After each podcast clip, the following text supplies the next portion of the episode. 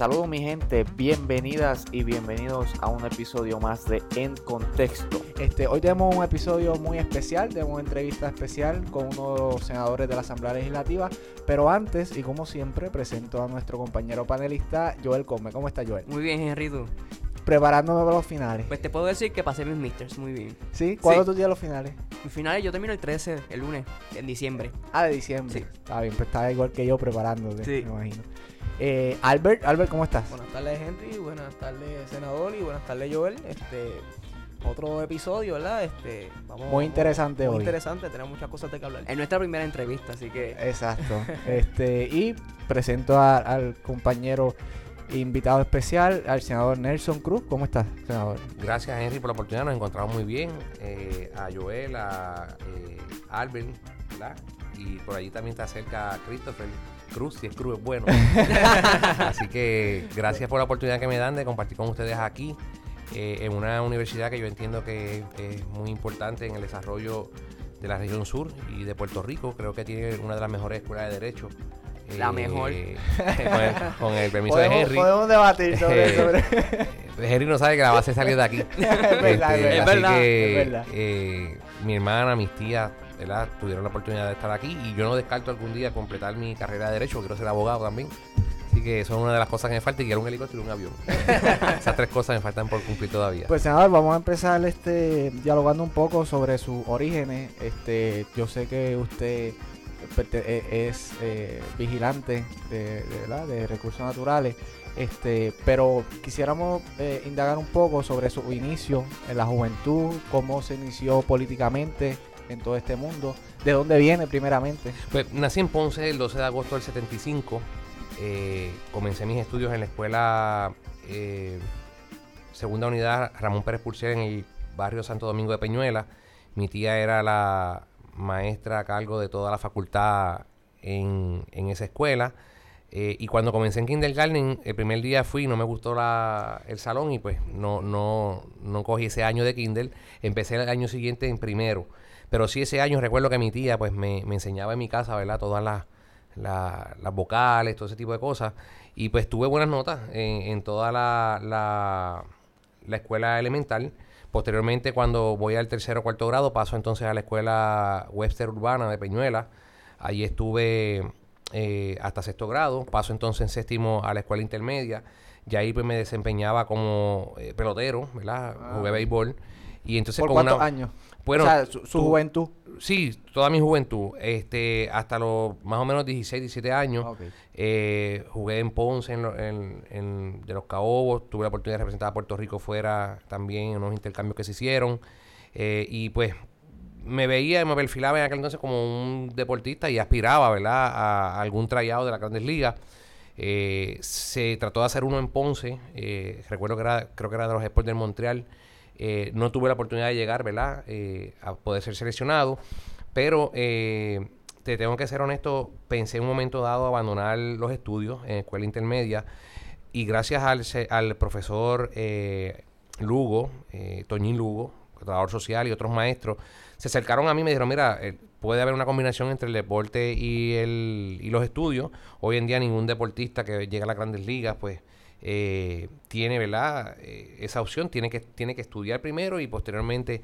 Y entonces decidimos enfocarnos en ese momento y continuamos nuestra experiencia en la escuela intermedia escuela superior, pero un poco frustrado porque me había quedado sin amigos a los 15 y 16 años. Me, creé, me crié en una comunidad un poco marginada, aunque mi casa era en la calle principal y mi familia fue una familia bien conocida y prominente Todo esto en Peñuela. todo en, en Peñuelas, pues, eh, con quien me pasaba la mayor parte del tiempo eran con unos amigos que vivían en la parte de atrás de mi casa, una comunidad que llamaban los chinos de Peñuelas, eh, otro nombre que le dieron posteriormente fue la Bajeda Maldonado, y había un callejón, ¿verdad? Que eh, fue donde prácticamente me, me desarrollé y que cuando llegué al Senado, pues una de las cosas que hice, creo que fue en Laja, en un debate que se dio, un compañero que aspiraba decía que yo no podía llegar al Senado de Puerto Rico porque venía de una comunidad marginada. Este, y yo ese día, el último turno, curiosamente, me tocó a mí en ese debate que se dio en Laja. Ajá, me acuerdo. Y yo dije en aquel entonces que el hecho de que él fuera médico no quiere decir que, ¿verdad? Yo eh, no podía llegar porque yo sí había obtenido mi preparación académica y había estudiado de noche porque yo trabajaba de día. Eh, y que habían personas que pertenecían a su familia que después de cierta edad se habían hecho eh, de su profesión y de su licencia. Y yo le dije a él que el día que yo ganara yo iba a celebrar una fiesta en mi comunidad donde se llamaba De Regreso al Callejón, para que todo el mundo conociera de dónde yo había venido. Y recuerdo que esa fiesta la hice, se fueron cerca de 300, 400 personas y a todos le di un tour, ¿verdad? Una vuelta por donde fue que me crié. Eh, y esa noche celebramos eh, con orquesta, todo en mi, en mi barrio. Eh, así que no por el mero hecho de que uno venga de una comunidad marginada o uno haya tenido una experiencia de haberse quedado sin amigos, porque muchos en aquel entonces habían fallecido por droga, otros lo habían confundido, uno de ellos recuerdo lo mataron, lo confundieron en una discoteca. Eh, recuerdo también que otro un accidente se llevó el carro del papá sin, sin, sin permiso. Pues este me quedé solo, pero eh, entré entonces al deporte. Posteriormente, eh, al, al, tener ya 18 años graduado de la Escuela Superior en 1993, me hago de un curso técnico de paramédico. tuve mi licencia, esa fue mi primera experiencia. Tuve la oportunidad de trabajar en el municipio de Peñuela en esa posición. Después fui administrador de refugio. Posteriormente a eso, pues surge la opción de ingresar a la policía de Puerto Rico. Y este, en aquel entonces, pues no se dio. Y entonces decidí entonces ahí rápidamente, en días de completar todo el procedimiento, entrar entonces a la Academia de los Vigilantes de Recursos Naturales. Y ahí estuve por 22 años. ¿Que eso fue en el 94? Eso fue en el 1900, final 93, principio 94. Yo no había nacido. No, yo tampoco. y entonces, esa, pues, esa, creo, ¿Esa fue la última academia que se dio? ¿o no, posteriormente han- a eso han hecho, han hecho cerca de dos a tres academias. Ok. Eh, estamos cerca desde el año 2004, 2005 que no se hacen academias en el Departamento de Recursos Naturales. Lo que son los vigilantes, que son los que están en las playas, vigilando que la gente no tire basura, no corten árboles. Este, una división que yo entiendo Son los que ser intervienen, ¿no? Este, dan las multas administrativas. en, eh, protegiendo y conservando las leyes y reglamentos ambientales que, el. Estado tiene. Eh, una división que yo creo que debe ser nutrida, eh, debe dársele atención, debe dársele recursos. eh, son la cara de- del secretario, hoy en día de la secretaria. Pero por eso y otras razones más es que tengo a veces mi, dif- mi, mi- mis diferencias con la hoy designada secretaria. Este, he sido claro en pedir su, su cabeza, su renuncia, ¿verdad? Sí, sí. Este, tengo mis razones para hacerlo y a los estudiantes que nos están escuchando, cuando usted está convencido de que algo es así y usted tiene las pruebas para poder sostenerlo y sustentarlo, aunque nadie le haga caso, como yo que llevo 20 meses diciéndole a todo el mundo que tengo un problema con esta señora y nadie me quiere escuchar, pues este, usted firme, el tiempo le dará la razón. Cuando usted tiene la razón y tiene las pruebas para poder hacerlo. Yo las tengo. Y el día que ocurra lo que tenga que ocurrir, pues yo diré, yo se los dije. Eh, el tiempo volvió a darme la razón. Así que nunca se quiten, independientemente de donde vengan. Yo les tengo que decir que incluso aún ya un poco mayor, haciendo mi bachillerato, eh, no tenía recursos para ir a estudiar, no tenía eh, carro a veces, se me dañaba la guagua o el carro y no podía. Eh, nunca me quité. Le metí mano al asunto y gracias a Dios eh, creo que todas mis metas las he cumplido. Tengo una familia maravillosa, una señora esposa que siempre me acompaña. Es, yo te diría que la mano eh, derecha de mi, de mi, de mi equipo eh, es una mujer muy intelectual, ponceña, este, y tiene un corazón bien noble eh, eh, que me ha ayudado a mí, ¿verdad? En todo mi desempeño en mi carrera política. Fui presidente de la juventud en el año A eso yo, este, 1995. sales de esa vida deportiva, entras a la academia, este, eh, eh, te desempeñas, te empiezas a desempeñar como vigilante. como vigilante y, ¿Y, ahí cómo entonces- incursionas en la política? Bueno, pues eh, el comité quedaba, yo te diría que a 100 pies de mi casa. Este, mi tía Carmen Velázquez era bien activista en el organismo de las mujeres. Y entonces pues me, me llevo un día al comité. De hecho, ya yo había ido de bien nene al comité, siempre mi familia. Mi abuelo fue eh, legislador municipal, candidato a alcalde en un Ok. momento dado. Mi tío también había sido alcalde, pero por el Partido Popular, no por el Partido No Progresista. Ok. Entonces, pues, ambos. sí. Entonces mi papá era independentista eh, y yo, pues, con mis tías y mi mamá, pues, eran más estadistas. Entonces, pues, siempre iba al comité. Entonces, en 1988... ¿Nunca tuviste choque con, con tu papá? No, por- no, no, por porque pues ideológicas? somos humanos y yo siempre decía que, que ellos tenían derecho a cometer errores, ¿verdad? este, ellos decían que la oveja negra de la casa era yo, pero pues está bien. La cosa fue que en el 1988, yéndome un poquito más atrás del 93, yo había pertenecido sin tener voto a la avanzada de un candidato alcalde que teníamos, que dicho sea de paso, dio, dio clase aquí. Eh, era Ramón Rivera, le decían Bonje. El hijo dirigió el Instituto de Artes Plásticas, del Instituto de Cultura. Fue director de, la Oficina de Turismo del municipio de Ponce y creo que dio clase aquí también en la universidad. Y entonces, pues, eh, aquel entonces sin tener voto, yo dirigí, con apenas 12 o 13 años, el equipo de comunicaciones. Eran unos CV, unos radios CV, y habían 13 o 14 vehículos moviendo gente. Entonces yo a esa edad me dieron esa responsabilidad y yo pues eh, la ejecuté. Eh, y eso pues me llamó mucho la atención. Entonces siempre, siempre que había elecciones pues íbamos. Entonces en el 92 yo, en esa elección el alcalde pierde por 8.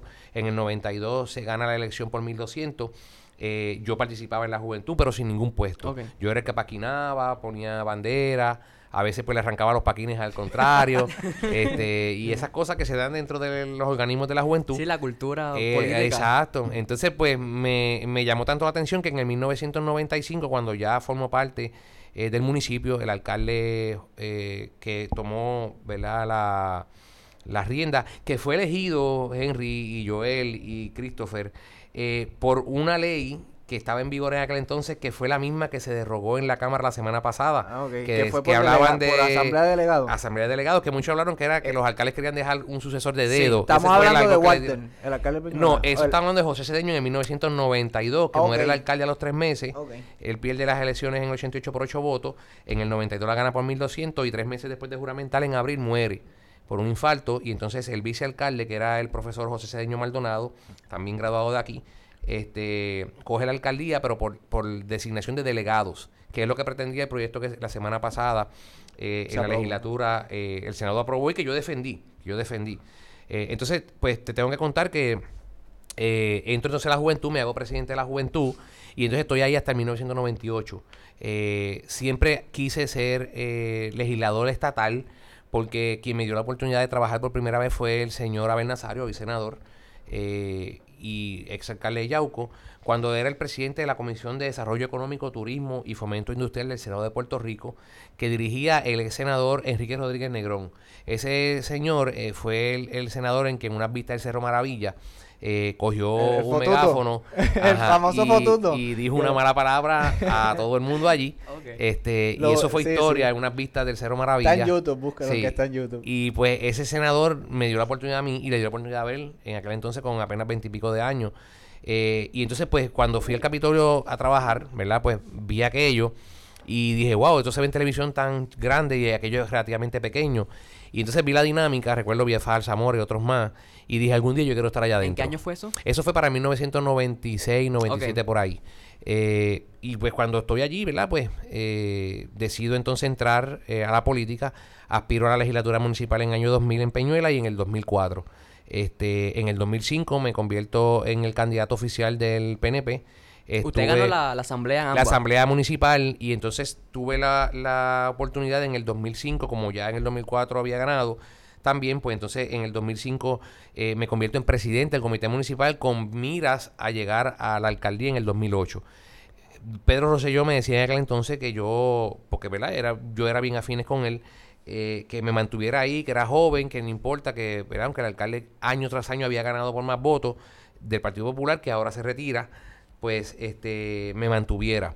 Yo tuve la oportunidad en aquel entonces, se perdía por más de 3.000 votos, tuve la oportunidad de bajar un- una gran cantidad de votos y le tengo que ser honesto, no le metí tantas ganas al, al procedimiento porque no era lo que yo quería. Yo vine allí para llenar una vacante y cuando eh, un amigo eh, que, dicho sea de paso, hoy está terminando su doctorado en psicología, graduado de esta respetable universidad también, este, católica en Ponce, pues yo decidí coger esas riendas en lo que él terminaba su preparación académica y regresaba. Cuando yo lo llamo para que él, mira, va, ¿qué pasa? Ya es tiempo de que yo, yo no voy a correr.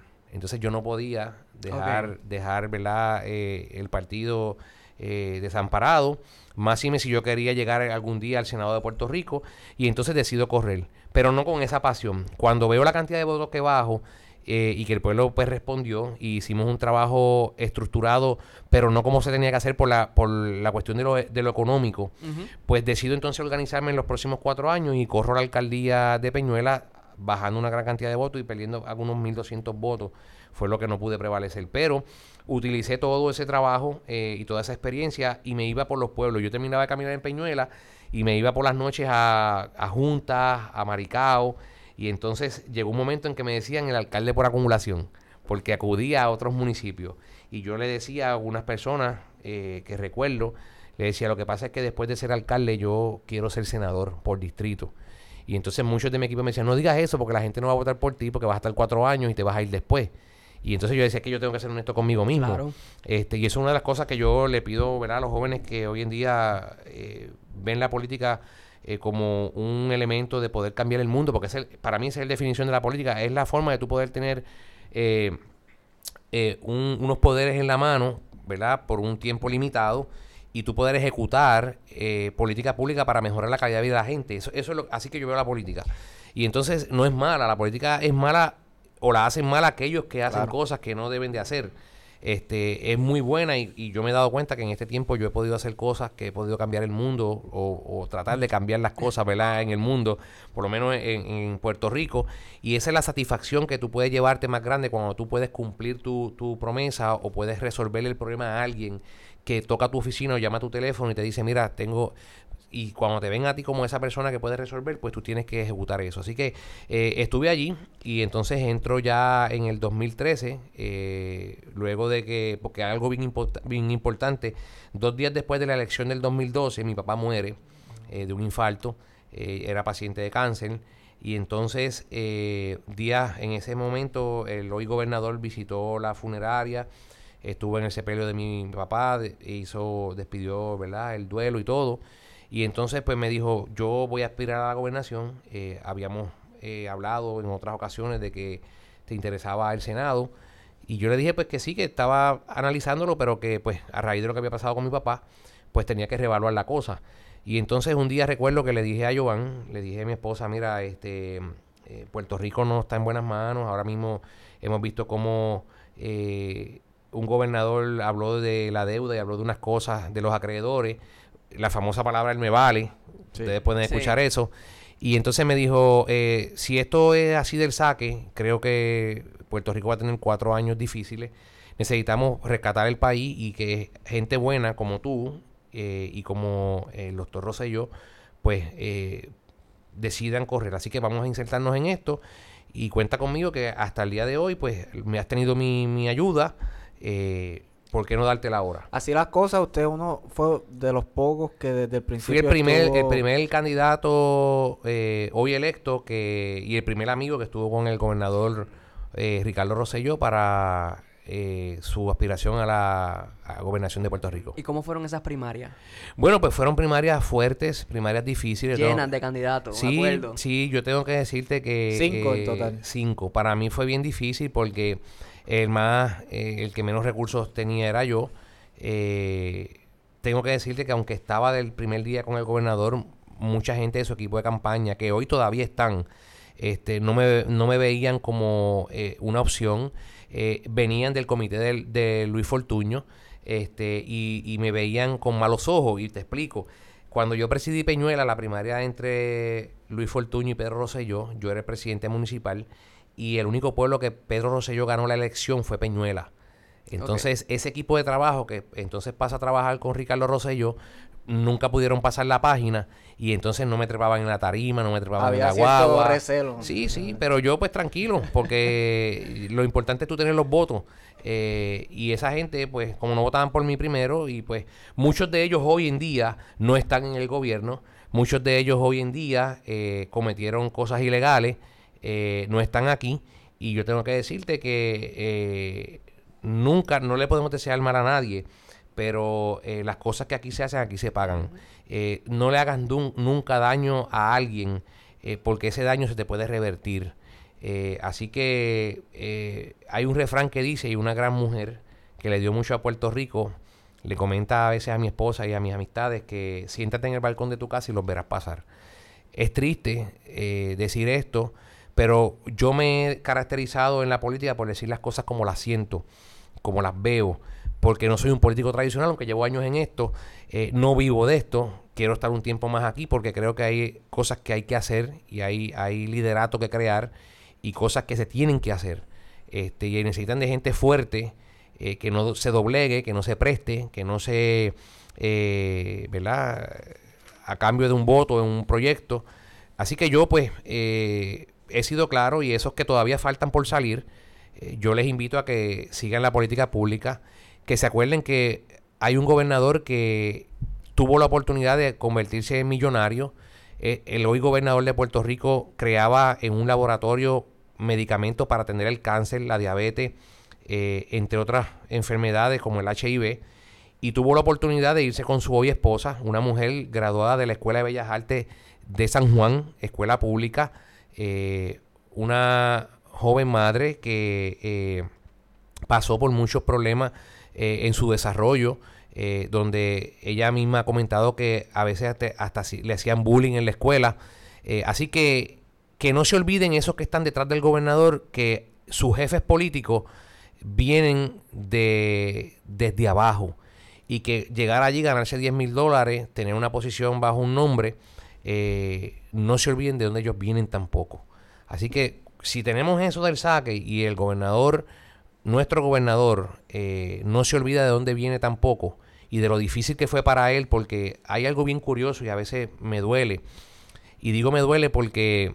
eh, no se lo cuan- espera. no, y cuando Ricardo Rosselló se preparaba en MIT y en otras universidades que se preparó, ninguno de sus hijos estaba en Puerto Rico cuando la administración de Sila Calderón quiso acusarlo y meterlo a la cárcel. Jorge Santini, Avi Quiñones, este servidor, entre otros que no recuerdo muy bien, fuimos los únicos que estuvieron allí en ese tribunal cuando se le quería acusar por una pensión que supuestamente el gobierno en aquel entonces no le tocaba. Y lo querían acusar de un montón de cosas. Yo viví al lado del papá del gobernador todas y cada una de esas humillaciones, todas y cada una de esas eh, faltas de respeto que, bueno o malo, un gobernador es un hombre de Estado y no se le debe faltar el respeto como se le faltaba a la gente. Muchos de ellos del mismo partido que hoy tienen posiciones de liderato eh, hablaban mal de Pedro Rosselló. Y yo le digo al gobernador, ¿verdad? Yo sé que no más seguro esto él lo va a escuchar porque todo líder que va a un medio le llevan eh, un resumen y lo triste es que le llevan lo que no es, ¿verdad? Pero si él tiene la oportunidad de escuchar esto completo, que se acuerde que yo fui uno de los pocos que estuvo con él al principio en este distrito cuando nadie se atrevía a hablar de Ricardo Rosselló, yo estuve allí eh, y no es que esté buscando privilegios, pero el sur también existe. Y yo recuerdo cuando en el pasado yo me paraba en el medio de la autopista y hacía, cuando en ese entonces ya Facebook había hecho Facebook Live, y yo hacía unos live y, el, y la hierba de la autopista o el, ¿verdad? el material vegetativo me llegaba aquí al cuello, hoy me pasa del cuello. Este, y son cosas que no podemos abandonar. Así que esa es la realidad de- del asunto. Y sigo estando con él y sigo ¿verdad? aspirando con él, pero eh, el político que calla la realidad que vive está condenado a perder si aspira a una futura elección. A eso, a eso iba, eh, mencionó, ¿verdad? Al gobernador- Pégate un poquito al micrófono. al Albert. gobernador y demás, eh, su relación con, con el gobernador de cara a las próximas elecciones, que podemos decir que todavía falta, pero realmente no, ya eso está ahí a año y medio. Pero vamos, año, vamos a dejar eh, esa para la última parte de la entrevista, Sí. para hablar de Yo quiero- política. Yo creo una parte, en esas primarias, yo me acuerdo muy bien, en Laja, yo fui a un debate que hicieron los, los, los- los candidatos en Senado, y se hablaba de las distintas propuestas, y usted mencionó una particular que me interesó mucho, que era cambiar la ley de armas. Y entonces esto ha sido una campaña de promesa, una promesa de campaña que usted hizo y que ahora se aprobó en el Senado, falta en la Cámara. ¿Qué puede decirnos de eso? Bueno, pues como bien te he dicho, todo esto que hemos hablado, he sido siempre radical eh, y a veces he tenido que coger, eh, yo digo, ¿verdad? Ya que estamos entrando a hablar de esto de armas, he tenido que coger los tiros por culpa de todo el gobierno, como pasó con el caso de la ceniza, que todo el mundo votó a favor y el único que tuve que cargar con la, con, con la carga fui yo, porque viví en Peñuelas, pasaba por las manifestaciones todos los días. Eh, pero la ley de armas, yo, perdóname, la de la ceniza, yo voté a conciencia porque entendía que era una buena ley y tan buena fue esa ley que hoy en día la están sacando de Puerto Rico. O sea que el tiempo me dio la razón. Eh, así que en esta ocasión de las armas, yo he tenido que nuevamente eh, asumir el liderato.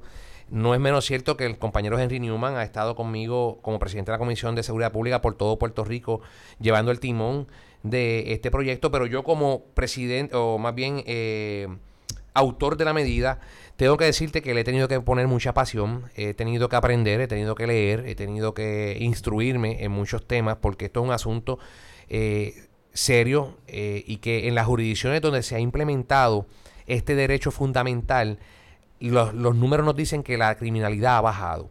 Y en aquel entonces, como yo estaba convencido de eso, eh, y qué bueno que te acuerdas de aquel debate que yo lo mencioné en el pueblo de Laja, porque muchos dicen que esto fue un mandato por una organización que no te puedo negar que, que, nos ayudó en un principio y porque yo tuve la capacidad, lo que no hicieron otros compañeros de mayoría y minoría, tuve la capacidad de sentarme en una mesa con todas y cada una de las organizaciones que siguen este asunto de las armas. Claro está, hay algunos que no me presté porque intentaron hasta sobornarme y, y, me dijeron en mi plena oficina claramente que ellos podían ayudarme en campaña a prevalecer con dinero aportando a mi campaña, que eso no es ilegal. Porque siempre y cuando ese dinero se reciba de manera legal uh -huh. y en los términos se y, lo, y, se registre y todo eso no es ningún secreto. Pero como ya anteriormente a esos meses ya yo me había entre, eh, estrenado con otros cabilderos también, que yo sé de paso, uno era bien conocido en el gobierno de Luis Fortuño y cuando vino a cabildear a favor de esa empresa, yo le dije tantas veces que yo como candidato a alcalde le llamé para una reunión y usted no me la dio, ¿verdad? Pues aquí tampoco la tiene conmigo ahora. Eh, el tiempo volvió a darme ¿verdad? la oportunidad de poderle quitarme de esa manera, porque aquel entonces era para gente pobre de Caracoles y de la Moca que necesitaban unas ayudas de mi pueblo Peñuela. Y ese hombre ¿verdad? de la administración de Luis Fortuño, un gran hombre y poderoso, eh, con una buena posición, pues no me dio aquella oportunidad. Entonces ahora viene a cabildear a favor de unos grandes intereses, pues esa es la dinámica de la política. Así que yo, pues volviendo a esa premisa inicial, yo, yo ese proyecto fue bien difícil, el de las armas.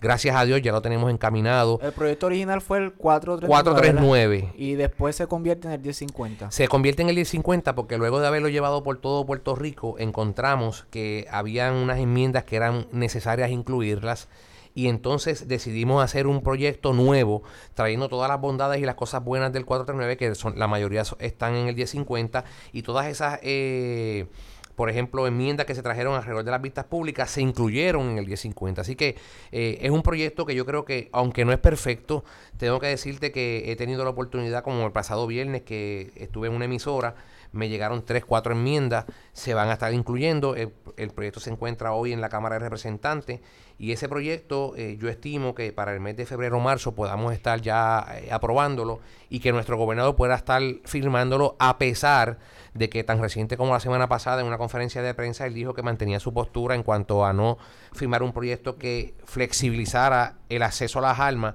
en Puerto Rico y reconocía que aunque no sabía cómo había salido el proyecto del Senado, él se mantenía en esa posición. Así que yo, como te dije, más allá de su amigo, eh, más allá de eh, ¿verdad? Esta, esta opinión que tengo yo, yo creo que lo que el gobernador ha dicho ya se debe, se debe de adoptar como lo que es una política pública de, de, este gobierno. Y yo me preocupé y el presidente del Senado se preocupó porque en ese proyecto tuviese lenguaje que atendiera específicamente esa preocupación del gobernador. ¿Cuántos portadores de armas hay en Puerto Rico? Hay sobre 85 mil portadores con licencia legal en Puerto Rico. Son los mismos portadores de licencia que cuando el huracán Irma y María se tiraron a la calle, en lo que nuestros policías resolvían sus problemas en sus casas y se reportaban al cuartel, fueron los que le dieron patrullaje a las comunidades, son los mismos que se han adiestrado y que al día de hoy la mayoría de las incidencias que han ocurrido con armas ilegales en la calle, ellos no tienen nada que ver, porque en vistas públicas se reseñó que el 99.9% de las armas ocupadas en las escenas del delito o en las escenas del crimen son armas ilegales que llegaron a Puerto Rico, que eso lo podemos hablar más adelante, pero eh, de manera ilegal, pero esos 100 mil personas que están allá afuera, yo estimo que son 100 mil o un poquito más, son gente seria, buena, decente, y nadie, eh, Henry, Joel, Albert y Christopher, va a poner sus huellas dactilares en una tarjeta, su expediente personal y familiar a la Para luz de un, un gobierno, sea local o federal, para cometer un delito. Estoy leyendo aquí, estoy viendo aquí que un dato interesante que el 92% de los crímenes en Puerto Rico eh, se cometen con armas ilegales. Eso es así. ¿Y cómo llegan? Llegan a Puerto Rico por los aeropuertos, por los muelles. Yo tuve la oportunidad de ser inspector en embarques en los aeropuertos, bre- bregando con flora y fauna, y vi muchas veces cómo las armas entraban de manera ilegal a Puerto y la Rico. fabrican también. y la fabrican. Entonces nosotros todo eso que hemos encontrado eh, que viabiliza esa entrada y ese comercio de armas ilegales, lo hemos atendido en este proyecto. O sea que para la preocupación del gobernador y lo que están escuchando, sepan que nuestro gobernador sí tiene razón, pero este proyecto es más riguroso de lo que tenemos actualmente y va a ser menos oneroso. de forma general, explíquenos qué hace este proyecto. Bueno, este proyecto... a- antes de eso, senador, Sí. explíquenos eh, un poco cómo es actualmente? Es Ok. decir, para, para que nuestra audiencia Hoy- entienda cómo es el proceso. Hoy, si usted quiere tener una licencia de tiro al blanco, que es lo primero que usted saca, son 100 dólares. Con mi proyecto van a ser 50. De esos 50 dólares, de esos 100 dólares, usted tiene que pagar un sello federativo de 25 dólares a la Federación de Tiro. Con este proyecto usted va a pagar 50 a la Policía de Puerto Rico a través de un sello y 10, ¿verdad? Que es un sello de 60. 50 para la policía y 10 para la Federación de Tiro. ¿Por qué? La Federación de Tiro, pues eh, antes cogía 15, 25, ahora va a coger solamente 2, por año, que viene siendo 10 en los 5 años, porque es cada 5 años cuando usted renueva. ¿Ok? Así que antes era 25, ahora solamente va a ser 10. Le estamos quitando 15 a la federación, porque yo entiendo del saque, sabes, y lo dice el proyecto, y algo bien importante, ustedes que son estudiantes de Derecho saben que la intención del legislador es la que siempre se plasma en ese libro de sesiones. La intención de este senador es que ese proyecto sea, la ley de armas en Puerto Rico sea, no como pasa hoy, que es un privilegio, sea un derecho fundamental, como lo establece la Porque segunda la enmienda. 404 eh, que- Eh, está basada en un privilegio. privilegio. Correcto. Es un derecho fundamental. Es un derecho fundamental que lo dice la segunda enmienda y la enmienda 14, que es la igual protección de las leyes, entre otras. Entonces, ¿qué ocurrió? En el año 2000, cuando se crea esta ley, es una ley que se crea en ese, en ese entonces y posterior a eso se crean dos casos en los tribunales federales. Uno fue en el año 2008, cacho, caso Heller eh, y la ciudad de Washington, D.C., perdón, y el, y el otro es eh, eh, McDonald's y eh, la ciudad de Chicago. Que se Ese- en derecho constitucional. eso es correcto. Entonces, ese, ese proyecto, permíteme un segundo, ese proyecto habla, o ese, esa decisión federal, de que incluye los territorios. Puerto Rico es un territorio reconocido. Entonces habla de que los territorios y los estados pueden regular esta, esta, este asunto de las armas, pero no lo pueden restringir. No pueden restringir. Y en Puerto Rico hemos esa intención de este legislador que en caso de que este proyecto llegase a un tribunal, ese juez de instancia va a pasar revista sobre la intención del legislador. ¿Cuál era esa intención? y esa intención era buscar que ese derecho fundamental se le dé a los puertorriqueños o a los ciudadanos americanos debidamente registrados ilegalmente en Puerto Rico y sobre todo que se regule, pero no de una manera ostentosa y onerosa como ocurre hoy en día con la ley de armas. En nuestra clase de Derecho Constitucional fue una de las preguntas que yo hice porque eh, sobre la segunda enmienda en particular, si esto aplicaba a Puerto Rico, ¿verdad? Porque el tribunal, el proceso que hace es que esos derechos fundamentales que están en la Constitución Federal los incorpora a la décima, a la, a la enmienda 14, 14. para que entonces pueda eh, aplicarse a los estados. Sí, la incorporación selectiva. Exacto. Correcto. Pero eh, se, ha- se ha debatido si esto pues aplicaría a Puerto Rico. Eh, creo que hay un caso que está a instancia del Supremo. Entonces, cuando yo le pregunté eso al profesor, él lo que me dijo fue que él me dijo, yo creo que los jueces están esperando que se apruebe este Eh, a proyecto eso iba, a eso iba, para, para- bajar la decisión. Para, exacto, sí, porque se- tal vez se tornaría académico a la cosa. Claro. Eh, Y, y es un asunto que hay dos, tres casos, en, en- en- creo que uno en el Supremo y dos en el apelativo, ah, que atiende este tema. Claro. Pero es muy cierto, conocedores del derecho constitucional nos han dicho que, y que conocen, ¿verdad?, alguna opinión o, o por la trayectoria de esos jueces del Supremo que han sido unos conservadores, otros un poco más liberales en estos temas, pues ellos dicen que viendo la conducta de cómo estos jueces operan, están en espera, la mayoría de ellos, de que este proyecto baje para poder decidir. Así que tengo eh, personas que han estado trabajando conmigo en este proyecto, eh, conocedoras en el tema, que han establecido comunicación directa con el señor licenciado Alangura, que es uno de los eh, abogados que llevó el caso a nivel federal. Eh, Uno de ellos fue el caso de, de McDonald's y, eh, y, y Chicago. Y han dicho que este proyecto de afinarse y ir quedando como, como está, podría ser un buen proyecto para que se tome en conocimiento en el Congreso y pueda entonces ser uniforme en toda la nación. Como tú sabes, hay, hay jurisdicciones en los Estados Unidos que habla o la ley dice que tú puedes ir con tu licencia de conducir a comprar un, un- arma de fuego en una tienda por departamento o una mega tienda. En Puerto Rico no va a hacer eso, aunque tengo que decirte que a principio muchos enemigos del proyecto me vieron en una convención que tuvimos precisamente en Chicago con hablando con el eh, jefe de operaciones de una tienda por departamento en Puerto Rico, que co- coincidimos en esa, era, un, era uno de los sponsors de esa eh, convención y rápido dijeron, pusieron la foto, mira, Nelson haciendo negocio con esa empresa para vender armas. Si, si esas mega tiendas quieren hacer eso en Puerto Rico, tienen que cumplir con la ley, como lo tienen las almerías. Y eso no es negocio en Puerto Rico, porque en Puerto Rico no se practica la caza, entre otras cosas, que allá se venden rifles grandes y armas largas porque son para la cacería. Aquí en Puerto Rico hay cacería, pero es solamente en dos temporadas al año y no de eh, mamíferos como ocurre allá. pájaros. Eh, aves y, y- así que no, no Sobre eso, nada de eso. va. eh, el Departamento de Recursos Naturales se expresó en vista pública oponiéndose al proyecto porque, entre otras cosas, decía que, que ellos entendían que todo lo referente a la licencia de casa lo debe atender el departamento. ¿Cómo Sí. se atiende esto en el proyecto de armas? Bueno, la ley 241 de vida silvestre, una ley de 1999, establece que la cacería es una ley que habla de vida silvestre, habla de los exóticos, que se permite y no se permite, y habla del deporte de la caza. Yo soy de los que creo que el deporte de la caza o la ley de caza debe sacarse de esa ley y ser una ley independiente. Esto en miras con buscar el desarrollo futuro en el deporte de la caza y buscar también desarrollo económico, porque en Puerto Rico hay una gran población de ciudadanos Sí, que van a los Estados Unidos claro. a cazar y que dejan de su no, bolsillo y nosotros tenemos amigos cazadores. sea, a eh, la economía nacional dejan eh, cada uno más de 12 mil o 13 mil dólares por, por tres o cuatro días. Así que Puerto Rico tiene muchas características que durante el año podemos establecer unos cotos de caza para que esas personas de los estados que no pueden cazar allá por la por el invierno puedan venir a Puerto Rico y ver ese elemento y el deporte de la caza como un, un elemento económico. Así que yo soy de los que en un futuro quiero hacer eso fuera, sacar eso de fuera. Pero tu pregunta va dirigida a cómo esto afecta. Pues mira, fácil. Eh, un caso de violencia doméstica. Va un policía, eh, ocupa un arma de fuego, de, eh, da la casualidad que el agresor es un cazador, ¿verdad? O una cazadora. Y esa arma de fuego, quien tiene jurisdicción es el Departamento de Recursos Naturales bajo la ley de vida silvestre. Yo lo que estoy buscando es que aunque permanezca bajo la custodia de recursos naturales, la policía sepa eh, que esa arma está inscrita en el departamento y viceversa, que el departamento sepa que el arma de casa de Henry Rodríguez fue ocupada por la policía y está en el depósito de la policía de, de San Juan porque se cometió un delito con esa arma.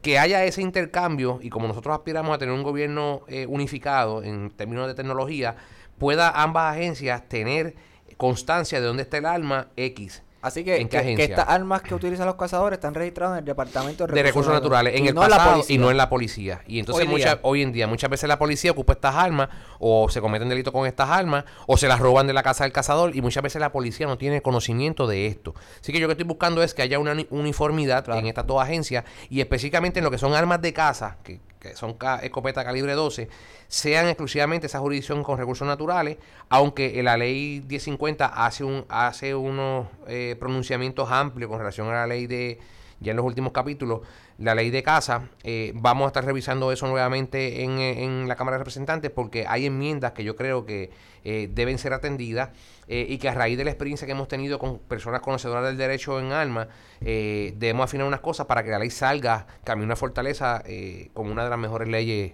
que atiende este tema. ¿Esta ley contempla que los rifles de asalto estén prohibidos? Contempla que esté- están prohibidos, pero contempla también que se pueda, como hoy, que se permiten para el uso de tiro al blanco.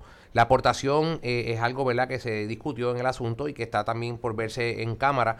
eh, pero lo más importante de esto es que el éxito de esta ley ha sido que la comunidad, gente que maneja este tema, tenedores de licencia de armas legalmente en Puerto Rico, han creado la presión necesaria en el Senado y ahora se está moviendo a Cámara para que esto se dé. Gente que lleva años en el Senado me habían dicho que nunca habían visto eh, por años personas llamando al Senado, personas buscando información para este proyecto. Yo, te- yo te tengo que decir que jamás pensé que iba a ser un proyecto que, tra- que trayera o trajera tanta... eh, tanta interacción con Y el pueblo ciudadana. y participación ciudadana al punto de que para mí, y lo más seguro Joel recuerda, eh, mi miedo era la comunidad religiosa. Y tengo que decirte que el pastor René Pereira Hijo, eh, uno de los eh, promotores de las eh, manifestaciones más grandes que se han hecho en el Capitolio, pro familia, apoyó este proyecto. Así que eh, el haber tenido esa aceptación El de la sector comunidad- religioso acepta- el sector religioso. Acepta este Tiene proyecto. lógica que lo llamen mucho porque el miedo a la criminalidad hace que la gente se quiera armar para protegerse. Entonces, como vivimos en una jurisdicción que prohíbe tanto que la gente común adquiera armas, pues es lógico que quieran que se libere más este procedimiento. Sobre el impacto No, y- este... y, y toma- a- a- ¿verdad? añadiéndolo a lo que está eh, comentando Joel, eh, en Puerto Rico los policías ya una reducción enorme, sobre 800 policías eh, ya no están dan- dando su servicio y demás, y eso es preocupante. O sea, el pueblo está preocupado, el pueblo eh, tiene miedo a salir, el- particularmente en las noches y ahora incluso durante el día, porque durante el día puede pasar cualquier eventualidad. Y yo creo que eso hace que este proyecto en particular tome tanta re- relevancia y sea, ¿verdad? Mucha- muchos sectores lo, lo acojan de, de buena manera. Yo creo que eso ha sido un factor bastante determinante. El pastor Pereira decía en un tuit que hizo, lo voy a leer, dice, defendí esta legislación porque creo en el derecho a la legítima defensa y como derecho constitucional. Y más aún en la situación que vivimos en Puerto Rico, donde la fuerza policíaca se ha reducido drásticamente. La Biblia condena la venganza y no la defensa propia. Así que esas son expresiones de de Pastor René Pereira, hijo, eh, y que atiende lo que eh, eh, Christopher nos ha dicho, perdóname, Albert nos ha dicho, que es la necesidad que hay de armarse. Yo estaba en la tarde, hace unos días atrás, en la tarde, en una comunidad en Ponce, Villa del Carmen, para darte un ejemplo, unir el Consejo de, de Comunidad Vecinal de la Policía, nos unimos a ellos para llevar una promoción a la comunidad de que el cuartel de la playa de Ponce se había consolidado con el del Tuque. La policía hizo ese cambio, pero la gente no sabía dónde llamar en una emergencia. Pues yo creé una, un, ¿verdad? En unión a la policía, creamos unos brochures, unos eh, documentos y los, los repartimos. La gente sintió ese, ese respaldo de mi oficina y de la policía porque se enteraron. Mira, yo pensé que era el número de la playa, ya no es la playa, ahora es el tuque. Eh, y eso, pues, eh, como gobierno tenemos que dedicarnos, ¿verdad?, a atender este asunto de seguridad. Que yo he estado por todo Puerto Rico teniendo cuarteles. Por darte un ejemplo, yo visité el cuartel de Peñuela, el de Ajunta, el de Guánica, entre otros. Y he visto necesidades allí. Por ejemplo, en, Guan- en, en Peñuela yo fui y lo que había era un jetén de madera. Y el, y el, y el, el- policía a, punto de caerse. Eh, no tenía aire acondicionado, no lo pintaban hace más de 10 años.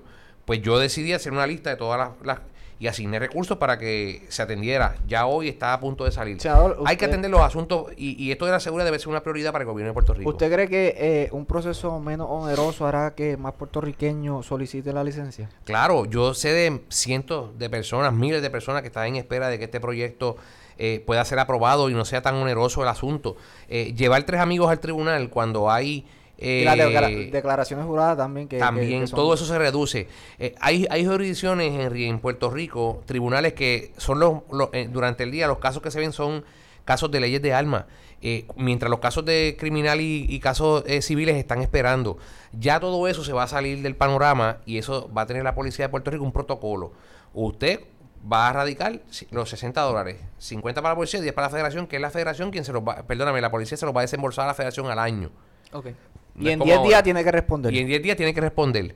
Eh, si es a nivel de comandancia de distrito, que eso es otra cosa que estoy haciendo ahora, ese derecho fundamental tenemos que acercarlo a la gente. No, porque en el cuartel general? No, vamos a acercarlo a las comandancias de área. Si es en la comandancia de área que Joel, por ejemplo, va a radicar su licencia, tiene 15 días la comandancia de área para contestarle. Y 30 días para darle la licencia de aportación, de usted llevársela encima.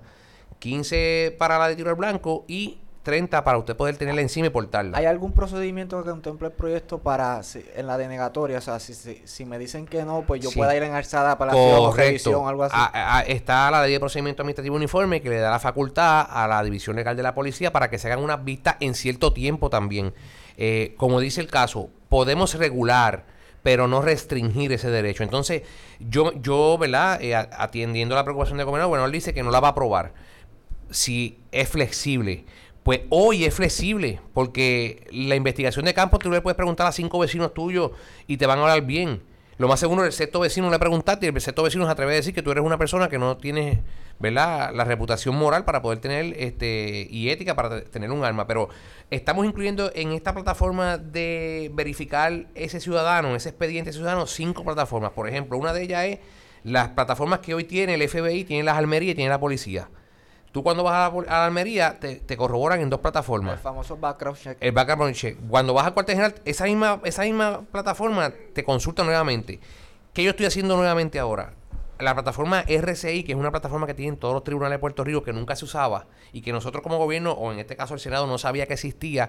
Toda persona que llega allí por ley 140, que es la, la ley esta de problemas entre vecinos, toda Sí. persona que llega allí por ley de acecho, por ley de violencia doméstica, de, orden de protección, entre otros delitos, ese, ese sistema te dice a ti que el señor fulano de tal tiene un caso pendiente, ya sea una vista preliminar, un caso por, por, por Ah, juicio, lo que sea. Y, y esta plataforma es bueno consultarla porque ahí nos vamos a dar cuenta si ese, ese solicitante tiene un caso pendiente.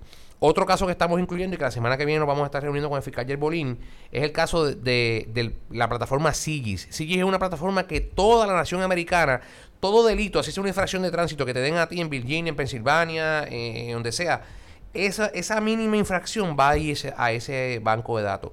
Y en Puerto Rico no la estamos utilizando. Ahora se va a insertar en este proyecto. Y otro, otro, otro, otra plataforma que estamos integrando, eh, jóvenes, es que cuando se levantan las huellas en las escenas del delito, es decir, se rompe una ventana, se roba un carro, la División de Servicios Técnicos va y levanta esas huellas dactilares. Esa, esa base de datos donde se encontraron esas huellas nunca es consultada. Ahora, si usted comete un delito, digamos, ¿Dónde está ese banco? ¿En no, la policía? En la policía de Puerto Rico. ok. Usted va a coger, solicita una licencia. Usted asaltó una casa, rompió, rompió una ventana, se metió allá y, y asaltó. Esas huellas dactilares la policía las tiene. Cuando usted diga, ah, yo voy en tres semanas a sacar una pistola legalmente y tú llevas tus huellas, sepa el criminal que esa tarjeta de huellas va a ser consultada con ese banco de datos.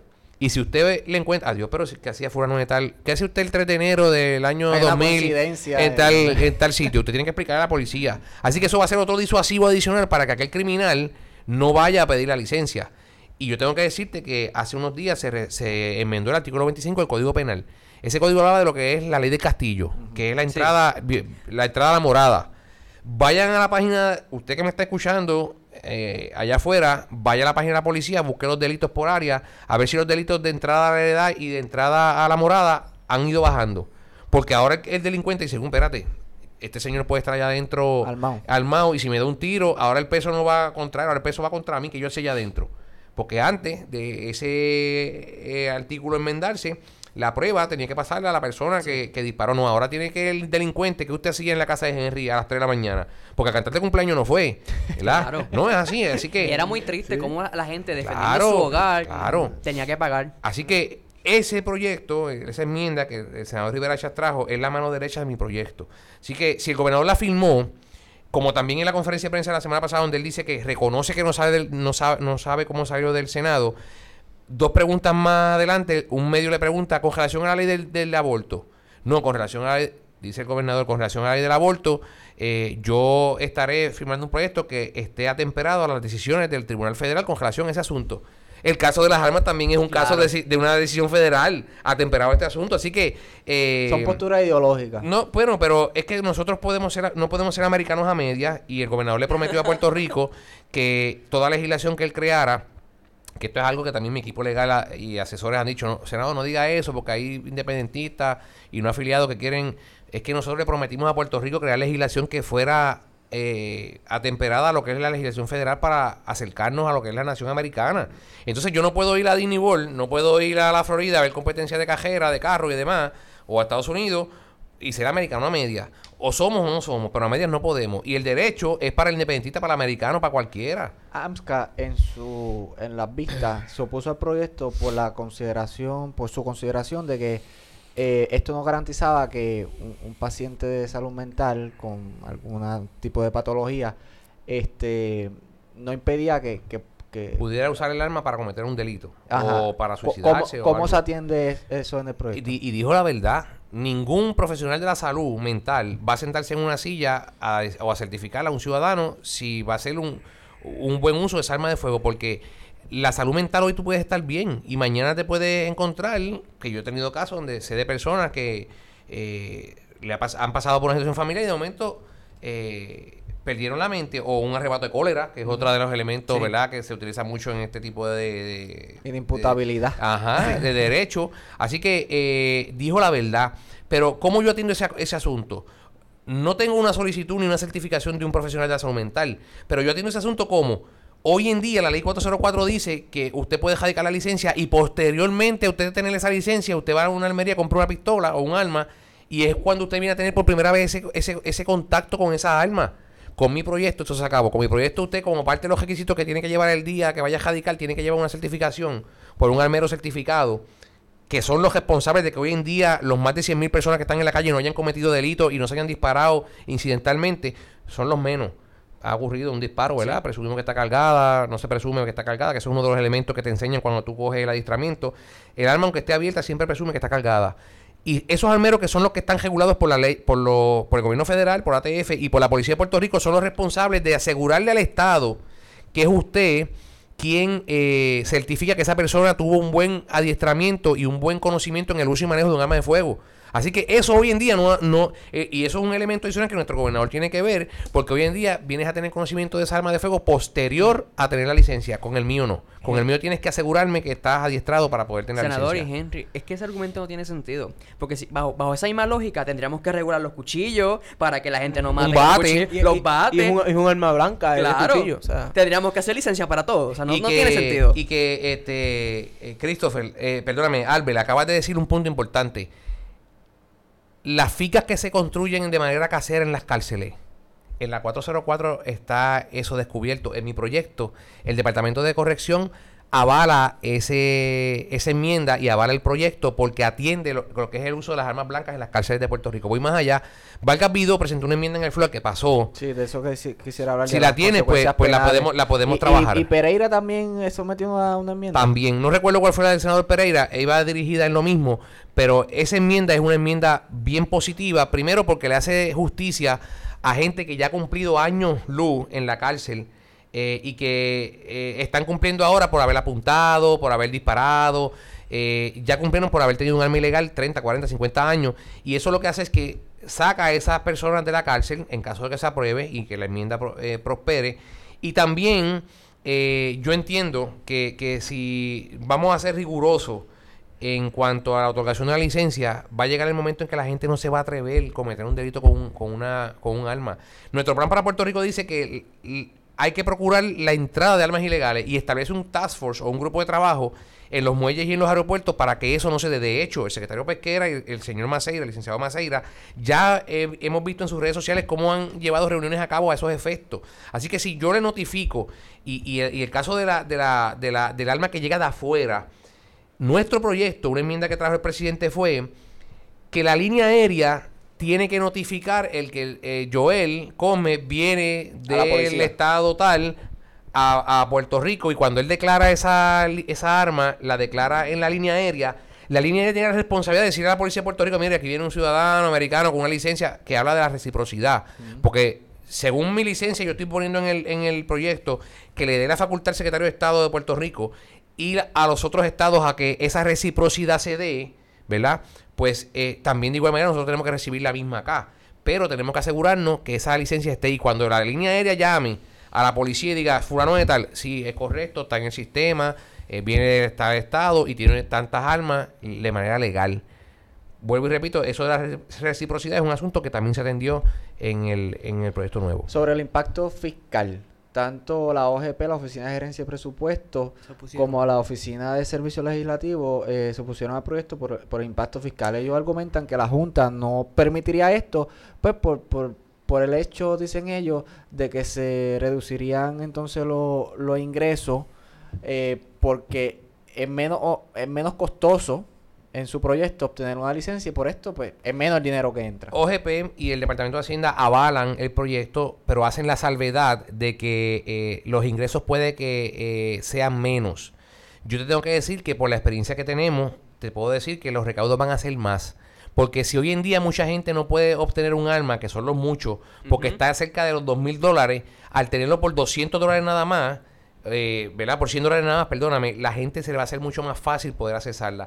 Que hoy en día no accesan a ese derecho fundamental por lo costoso y oneroso que es el, el- procedimiento. Así que yo creo que se va a duplicar la cantidad de, de esfuerzo eh, de la policía porque, digamos, pues son 100 dólares por persona.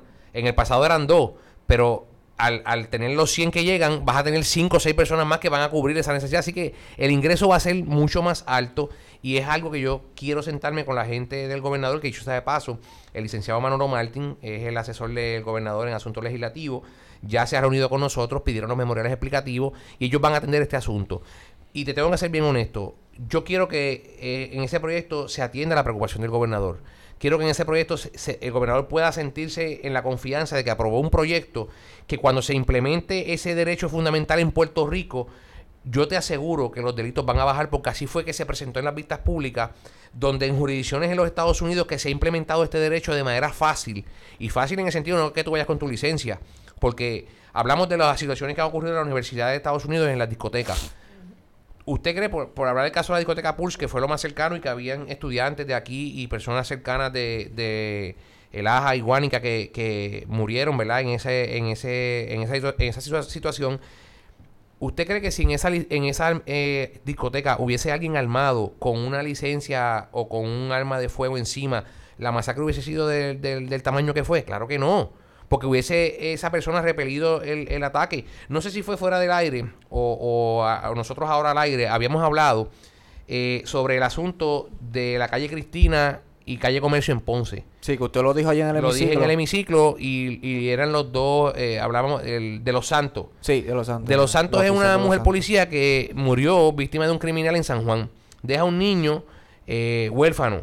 Y es su hermano, el policía de los Santos, que lo, ¿verdad? Lo, lo- lo obtiene ese niño y lo cría. Ese policía de los Santos en una madrugada, eh, hace un año y medio atrás en Ponce, está patrullando y tiran una llamada por radioteléfono de que hay un carro sospechoso que va con armas y con drogas y con cristales ahumados. La policía se va detrás en persecución. Llega ese vehículo a un punto en la calle Cristina con calle Comercio y entonces hay un ciudadano con un vehículo de perfectos mecánicos y con su hijo. Ese ciudadano es un comerciante y está con su hijo. Cuando el, el- el delincuente va y no encuentra escapatoria, empieza a darle reversa al vehículo y le grita a los policías que si no se mueven, él los va a matar. Cuando él se baja y dispara, que el policía también se baja de la patrulla, mata del primer disparo a ese policía y hiere al segundo policía. Es el ciudadano que está al frente de ese vehículo con desperfectos mecánicos y con su hijo, que usando su arma de reglamento legal, neutraliza, no lo mató, neutralizó a ese delincuente y hoy en día ese, ese señor está cumpliendo en la cárcel.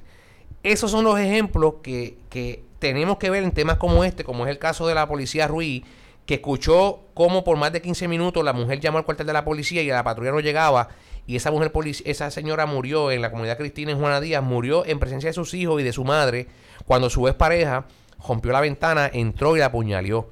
Igual manera pasó en el, en el pueblo, en San Juan, hace unos días atrás, donde en un residencial también eh, una víctima. Eh, de violencia doméstica eh, fue apuñalada por su pareja.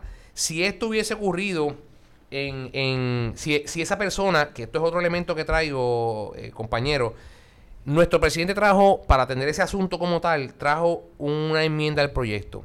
Y es que la División de Víctimas y Testigos del Departamento de Justicia pueda proveerle a esa víctima eh, un programa que luego de que esa persona se adiestre, el Estado le pueda proveer un arma de fuego temporera, pero como disuasivo a ese agresor. Eh, y no tengan que ocurrir escenas como esta. Para los que nos están escuchando, estoy presentando una escena donde Eh, hay ¿cuál- una mujer... ¿Qué crimen fue ese? Esto Eh, fue uno de los crímenes que ocurrió en la isla y salió en las redes sociales, eh, donde también esta señora víctima de violencia doméstica eh, murió apuñalada por... Pues que el departamento como Estado, ¿verdad? El Departamento de Justicia pueda darle a esa víctima esa, ese, esa arma de fuego del Estado debidamente adiestrada a esa persona como un disuasivo al agresor para que estas cosas no ocurran. Y eso se ha copiado de una ley en los Estados Unidos, no recuerdo el Estado, que ha tenido mucho éxito y ha minimizado eh, las muertes eh, por violencia de género. Así que ¿Cuál es, ¿Cuál es el proceso? O sea, yo para obtener una licencia tengo que adiestrarme o no. sí. eh, en el caso de la, del, del proyecto que estamos hablando, que le estamos dando la facultad a las víctimas y testigos. No, o sea, en general. en general, eh, en eh, general, Los portadores. Los portadores. En, en general, si usted quiere tener una licencia, usted va con 60 dólares, saca una licencia, eh, va, va primero un abogado, el abogado certifica que lo conoce, que usted no está libre de verdad, eh, de ningún tipo de violación de ley. Usted entonces va a un, a un, al- a un almero o un polígono, usted se adiestra, le dan esa certificación, lleva una foto, lleva unas tarjetas de huella. ¿Cuánto, de, cuánto, eh, ¿De cuánto tiempo el adiestramiento? Bueno, eso depende del el almero, cuánto, o el instructor. Eh, Se le paga el almero por costo- ese adiestramiento. No, el costo lo paga la persona, que eso, eso es otra que yo no le estoy poniendo un impuesto ni un costo eh, al almero fijo. Ajá. Y estoy incluyendo más, estoy incluyendo lenguaje a los efectos de que la Policía de Puerto Rico prepara un currículo Y si usted como almero quiere ampliar ese currículo con otros conocimientos, usted lo haga. Pero yo como Estado me estoy librando de que, mira, este Uno currículo que está aquí, mínimo, cumple con esto. Si, si es más, pues magnífico. Pero estoy salvaguardando la- la- al Estado como que, mira, después que tú me cumplas con esto y que sea un, un, un adiestramiento riguroso, que hable de la ley, porque te tengo que ser bien honesto. Hoy en día el, el 404 habla en cuanto a la ocupación, que es una propiedad, porque el arma es una propiedad que usted compró. Eh, habla también de la ocupación. A usted lo paran en la luz de frente a la católica de la universidad a las 3 de la mañana. Usted lleva unos tragos de más y el policía dice, usted está sopla aquí. Y usted da, ¿verdad? Una centésima por, en alcohol da el por ciento. Lo llevan al cuartel y dice, mira, yo tengo un arma de fuego en el asiento. Porque el ciudadano serio y decente no va, no va a decir que tiene un arma de fuego de manera ilegal. Mira, tengo un arma ahí y yo, yo tengo licencia. Este, por más borracho que esté.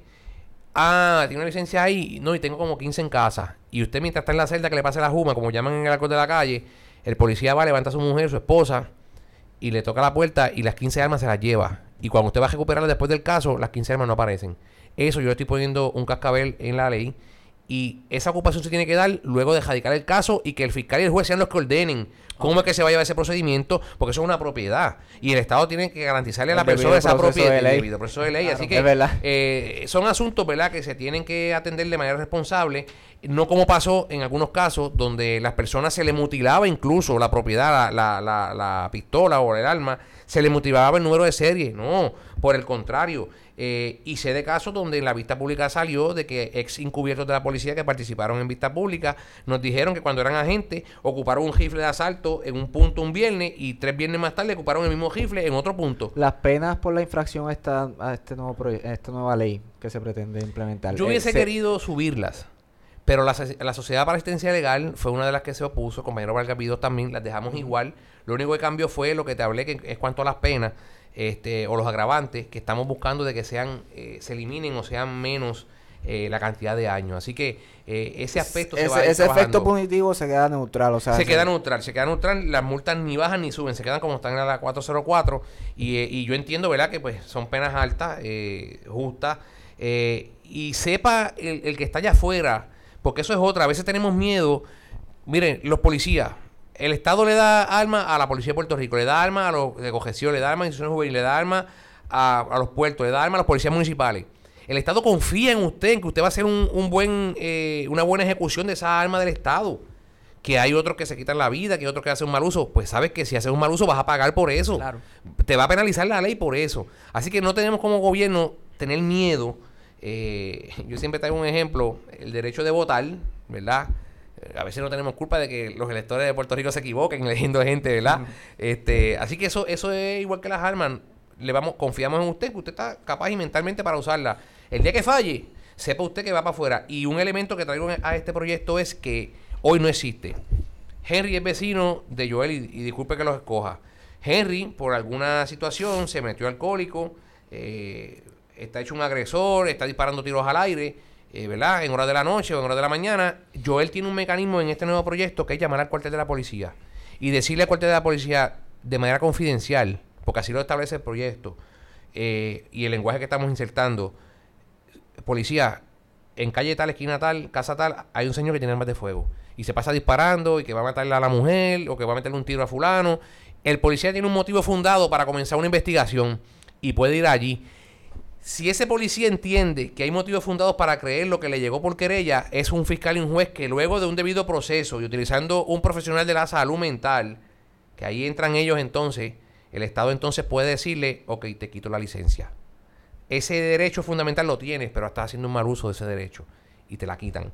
Ese lenguaje está incluido en este programa o en este nuevo proyecto, cosa que no está en el proyecto de la 404. Muy bien. Senador, Pues, ¿usted cree que, que el proyecto se va a aprobar en Cámara? Bueno, eh, yo te puedo decir que si vemos el, el proyecto como lo que es, un proyecto eh, que hace justicia en términos de lo que son los derechos constitucionales, que nos cobijan a nosotros como ciudadanos americanos, y vemos que va a ser un proyecto o que es un proyecto con todo lo que te he hablado, de que va a ser un más riguroso para que no se preste para cometer delito, que aunque hoy es estricto y la ley es bien, bien fuerte y estricta en este aspecto, todavía en Puerto Rico siguen ocurriendo asaltos, siguen ocurriendo crímenes.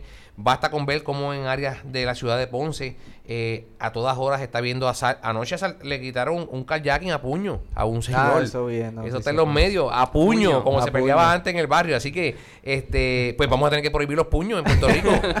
porque, ¿verdad? Así que, eh, y lo digo de manera jocosa, pero esta es la verdad. Sí, Así sí. que te- veámoslos y yo, yo confío en, en, el- en la Cámara hay mucho más abogados que, que en el Senado. Eh, y si usted como abogado, ¿verdad? Eh, y ustedes que son estudiantes de Derecho saben que la primera ley que se estudia es la ley, la Constitución. Esa es la base principal de todo el andamiaje jurídico en Puerto Rico y en Estados Unidos. la ley es clara y establece lo que es la segunda enmienda y lo que es la, la enmienda 14. Así que eh, no le podemos dar más vuelta al asunto. A que si hay otros grandes intereses detrás de todo esto, sepan que las autoridades federales, ¿verdad? Eh, monitorean también esto. Porque hay gente como ex legisladores que fueron a la cárcel y cumplieron porque se prestaron para crear legislación que beneficiaba económicamente a esas entidades o algunas entidades en Puerto Rico. Eso está escrito, ahí está, hay gente. Así que no se presten, no eh, usted reciba, ¿verdad? Y esto es a, a mis compañeros representantes, reciba las organizaciones, mucho cuidado con lo que le ofrecen. Y si usted no conoce del tema, busque su abogado, porque te tengo que decir, Henry, que al principio cuando empecé con esto había mucho, eh, mucha abstención en el Senado. Y hab- hablé con mi equipo legal y empezaron a hablar con los abogados de los senadores. Y una vez abogado abogado se entendieron, ese asesor legal fue y le dijo al senador, mire senador, esto es así, esto es así. Y tengo que hablar como por ejemplo el caso de Mindalia Padilla, que era bien conservadora, es bien conservadora, es la, es la mujer que más años lleva en el Senado. Y esa señora eh, entendió el proyecto y lo puso en sus redes sociales. Me convenció el proyecto, lo entendí, lo comprendí. Pero eso, eso lleva un tiempo de cabildeo, un tiempo de, diálogo, un tiempo de adiestramiento. eh, y como me pasó a mí al principio, hoy yo he hablado con ustedes aquí, básicamente como si fuera abogado. Pero me tomó tiempo conocer el derecho, me tomó tiempo conocer eh, todas las bondades que tiene este proyecto y cómo poder relacionarlo para que atienda la preocupación del gobernador. Así que va a ser un buen proyecto y te aseguro, te aseguro, si, como me atreví a decirlo en campaña, eh, va a ser un proyecto que va a bajar la criminalidad en Puerto Rico. Hablando un poquito de política para ir cerrando. Usted es miembro de la Comisión de Seguridad. Correcto. Eh, ¿Cómo evalúa el desempeño del secretario Héctor Pesquera? Pésimo. Pésimo porque, este, no se asusten, yo soy así. Este, eh, pésimo porque eh, él tiene que dedicarse a que la, a que la política mira cómo yo veo la, la función de él y te lo dice uno que trabajó en el plan para Puerto Rico con relación a la creación de este nuevo departamento, más o menos unos días más, otros menos, asesorando o llevando información, pero estuve allí y estuve en vistas públicas cuando se creó este andamiaje. La función de él es que la política pública del gobernador se haga responsablemente, se ejecute responsablemente, que la estrategia que tiene el jefe de la policía para atajar el crimen, el crimen, él, él sea un facilitador de ese superintendente. Que en el caso de las ambulancias, que también están anejados a él, los paramédicos, esa necesidad que él tiene, el jefe de, la- de las ambulancias, de los paramédicos, para atender las necesidades, él como jefe puede atenderla. Igualmente forense, igualmente el NIE. Esas agencias que están adscritas, y el 911, que están adscritas a él, él tiene que ser un facilitador. Y que esa política pública del gobernador de cero criminalidad, cero corrupción, etcétera, él preocuparse que se estén llevando a cabo, y no es que no tenga la, la capacidad, pero es que tú no puedes tener y hacer cinco lechones a la misma vez si tú no tienes gente eh, o, o no tienes la capacidad de poder hacerlo. Y en este caso, él pudo haber sido solamente un buen jefe de la policía, pero tener tantos sombreros, manejarlos tanto y querer hacer tanto, porque a veces los jefes de ahí no se atreven a hacer nada. Mira, tan, tan fácil como Henry, un destaque. Yo tuve, yo sé de, un- de una persona que pidió un destaque. ¿Qué, qué es un destaque? Salir de una agencia algo administrativo. y venir a otra agencia a prestar tu servicio. Ese señor lo denegó. No, yo no puedo pasar ese destaque hasta que Pesquera no lo autorice. Hasta que Pe- Pero, ¿y la función de usted como un jefe para que usted está ahí? Sí, a eso quería hacer un comentario. Es que el síndico federal para la reforma dijo que este nuevo departamento afectaría la jerarquía de la policía de Puerto Rico. ¿Usted está de acuerdo con eso? Bueno, sí, pero tiene que también el señor Claudio saber que este proyecto viene basado a lo que es eh, un andamiaje federal y lo que ya está escrito por ley federal, que es un programa que se llama eh, NIMS, que es un programa que se creó después de, la, de las Torres Gemelas. Como los policías estaban locos, los bomberos, no, había un comandante de incidente, una cabeza que dirigiera, perdón, eh, la operación de rescate o la operación del desastre natural o la operación, pues se crea ese comandante de incidente y hay un andamiaje. A raíz de ese andamiaje que es NIMS, que lo, pu- lo pueden buscar en la- en los portales, es que se crea entonces este, este departamento para que sea unificado en que cuando hay una emergencia todas y cada una de las agencias puedan atender el asunto eh, de manera unificada. Esa es la intención. Y claro, abaratando costos, por ejemplo, recursos humanos, abaratando costos en cuanto a adiestramiento, porque no es lo mismo emergencias médicas pedir una propuesta federal para un adiestramiento de eh, los paramédicos que pedir una propuesta de todo el equipo de seguridad para que todos se puedan adiestrar. Porque a una escena de un fuego llega un bombero, llega un paramédico, llega un policía. Y una de las cosas que yo estoy visualizando en el futuro es que ante, como bien había dicho Albert, eh, Torre aquí hace unos minutos, ante esa escasez de policía, de bomberos, de, servidores públicos, que son servidores públicos de respuesta, que yo pueda, por ejemplo, como en los Estados Unidos, eh, si un ejemplo yo él es bombero, pues también él sea paramédico. Y entonces cuando salen en la escena, porque hoy en día en todas las comandancias de bomberos están los paramédicos también, se en conjunto. Y si el, el paramédico eh, no hay un herido o algo, pues que se ponga la capa de bombero y apague el fuego. Ese, esa función, ya que están integrados en la misma agencia, que se pueda complementar y el adiestramiento va a ser más barato, porque el bombero adiestra al paramédico y el paramédico adiestra al bombero. Por darte un ejemplo. El panorama político del PNP en el 2020, ¿cómo usted lo ve? Lo ve? El partido tiene que, que mejorar en algo, en su liderato. Eh, ¿Qué tiene que hacer el partido para ganar en el 2020? Pedro José yo decía que la administración hay que llevarla, llevarla de la mano con los políticos. Te puedo traer otro ejemplo de otros gobernadores, pero te estoy hablando del papá del gobernador que está allí. A veces hay que hacerle caso al papá. Más y me con las experiencias que el papá vivió, que ahora de afuera. Y esto dirán la oposición, ah, pero es que el que manda detrás, mire, yo te tengo que decir que Pedro José no se mete en nada que tiene que ver con su, la administración de su hijo. Te lo puede decir uno de sus amigos más cercanos a esa familia. Ese es el, ese es el, ese es el gobierno del hijo, no del padre. Pero eh, en muchas ocasiones hay que escuchar. El papá que ahora está afuera, que puede ver las cosas de otro punto de vista, si el gobernador toca base, yo estoy seguro que el papá le va a dar un buen consejo, porque el papá quiere, claro, a su hijo, pero también quiere a su pueblo. Y Pedro Roseo decía que la administración hay que llevar la cogida de la mano con lo político. Tú tienes todavía hoy jefes de agencias que no están ejecutando la política pública del gobierno. El gobernador puede decir, vamos a trabajar con esta política pública, como son un ejemplo los centros integrados de servicio, que los hemos hecho por todo Puerto Rico, pero tú tienes jefes que obstaculizan, que porque no hay sistema, apagan la, la computadora, cierran la oficina y se van. Y, y es un jefe que no se atreve a meterle mano al convenio colectivo y decir, ok, vamos a esperar media hora, se fue el aire, vamos a ver si lo arreglan. Porque yo sé de agencias de gobierno que el aire lo arreglan por obra y- arte de magia, se, se el aire se daña al mes y, y la- y las agencias eh, trabajan ocho, cuatro horas de las ocho. Pero sin embargo, por la tarde tienen un part-time, esos mismos empleados. Tiene que haber jefes en la cabeza de las agencias que sean pro administración. No es que los que son de un partido político no sean buenos, porque hay muchos buenos, la mayoría. Pero cuando tienes agencias del gobierno que llevan ejecución de política pública, tienen que estar dirigidas por gente que sea pro administración. Eso es lo primero. Segundo, si surgiera una primaria en cualquier estructura del, del Partido No Progresista, que es el partido de gobierno, esa primaria, ahí votan los afiliados. Y tú tienes que darle y escuchar a los afiliados. Los afiliados del PNP hoy en día no están siendo escuchados. Están siendo escuchados por nosotros los que estamos en la calle todos los días. Hay senadores y representantes que a veces nos escuchan, pero la mayoría está en la calle en contacto con el pueblo, porque el comisionado residente muy pocas veces va a la gasolinería a echar gasolina al cojeo, al banco o a la panadería. Sí, la queja inmediata es... Somos al- nosotros, los al alcaldes y los los senadores. Igualmente al gobernador. Así que yo, un mensaje a mi gobernador, a mi amigo el gobernador, que hay que escuchar la base, la gente del PNP. La base está sentida, molesta. Eh, le prometimos hacer cambios, como por ejemplo lo que es la autopista.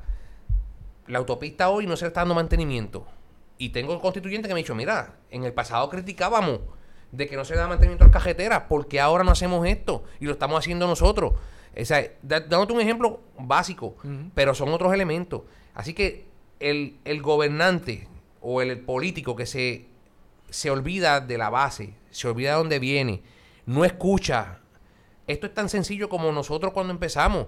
¿Cómo nosotros logramos el plan para Puerto Rico? Con empleados afines con la ideología y con el partido político que hoy está en el poder, que levantó la estructura de cómo resolver los problemas en Puerto Rico. Esos mismos empleados que levantamos en cada agencia, vamos a escucharlo. ¿Qué pasa aquí en esta agencia? ¿Cómo, estamos, ¿Cómo está el jefe o la jefa trabajando? ¿Tú te sientes bien? Yo te voy a dar el caso de recursos naturales.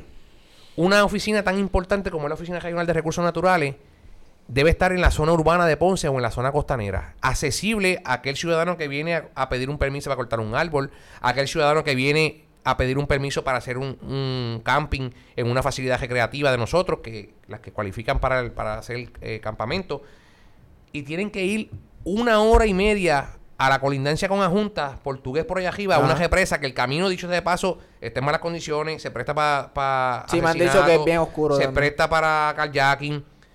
Y tienen en la oficina allá arriba políticas públicas como esa son las que se están afectando porque tenemos escuelas que cejaron. ¿Por qué no meter la Oficina Regional de Recursos Naturales en una oficina? ¿Por qué yo tener la unidad marítima que tiene que estar cerca de la costa para cuando hay una emergencia, un naufragio o algo, salga eh, en tiempo récord a una respuesta y tener que tenerla lejos de la ciudad?